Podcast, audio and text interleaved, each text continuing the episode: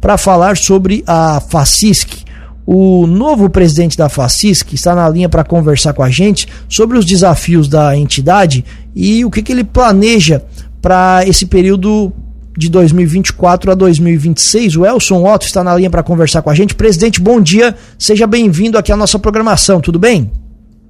Tudo bem, bom dia. Bom dia a todos. Bom dia a todos os ouvintes da Cruz de Malta.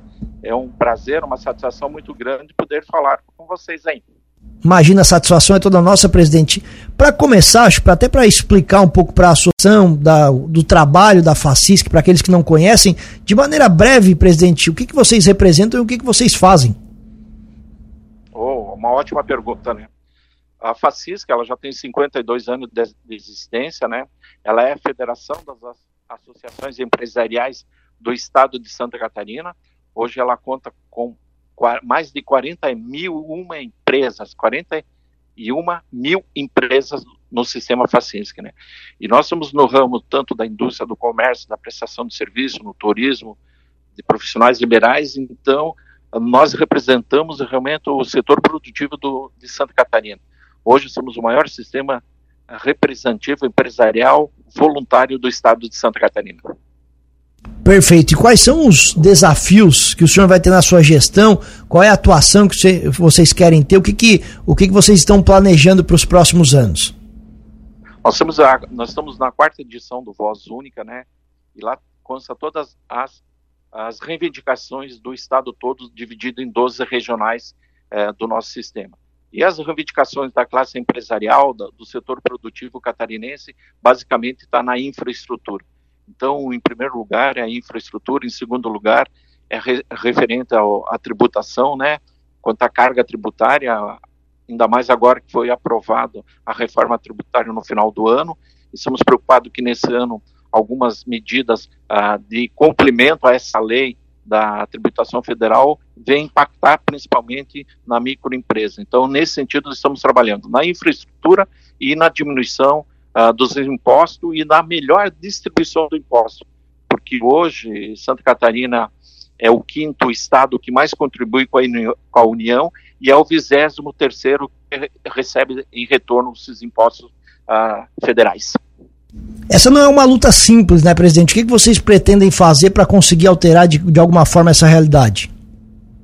É uma boa pergunta. A, a, a nossa perspectiva é o seguinte: nós estarmos mais próximos tanto aos deputados estadual, principalmente aos federais e ao senador, na luta constante de convencimento que o, a União tem que fazer mais investimento no nosso estado.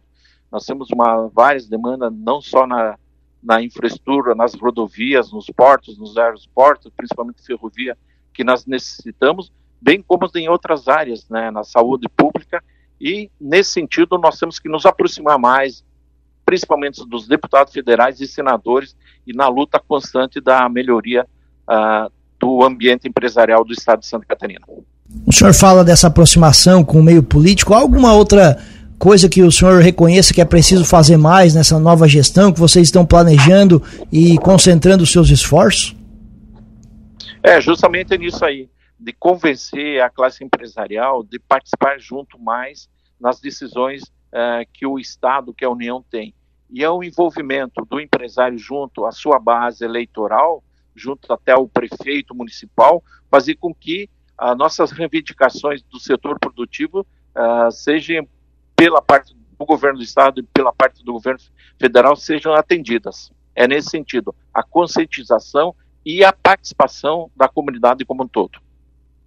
Perfeito. Hoje nós temos, presidente, um governo aqui no estado de Santa Catarina mais voltado à direita e um presidente do, do país mais voltado à esquerda. Qual é a, a avaliação que o senhor pode fazer do, do, do, desses dois governos, é, especialmente, claro, voltado para a área de atuação de vocês, que é mais a indústria e empreendedorismo?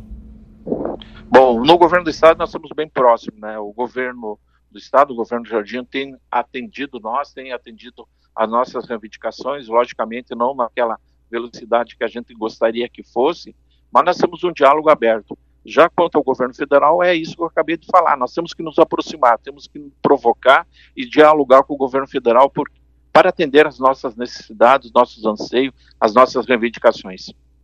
Vocês fazem eventos e, e, e têm representatividade no estado inteiro, né, presidente? Exatamente, nós somos distribuídos em 12 regionais, e em cada regional existe um vice-presidente regional. Uh, a nossa diretoria é composta com 33 uh, membros e, é, e ela é distribuída por igual em todas as regionais, fazem com que nós temos uma representatividade é, bem grande no nosso estado.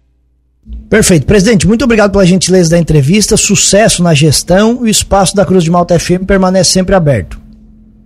Eu que agradeço a oportunidade e me coloco sempre à disposição. Assim que for necessário, pode me ligar, eu estou inteira à disposição de vocês. Muito obrigado pela oportunidade.